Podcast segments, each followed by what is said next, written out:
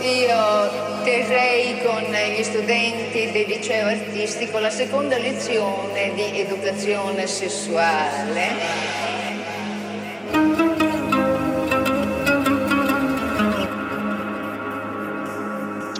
L'argomento di oggi è l'atto sessuale.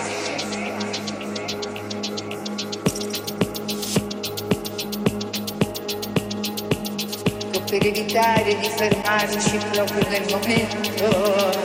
Bloccati dalla pubblicità chiedo lumi se posso andare avanti. Posso progredire all'interno della materia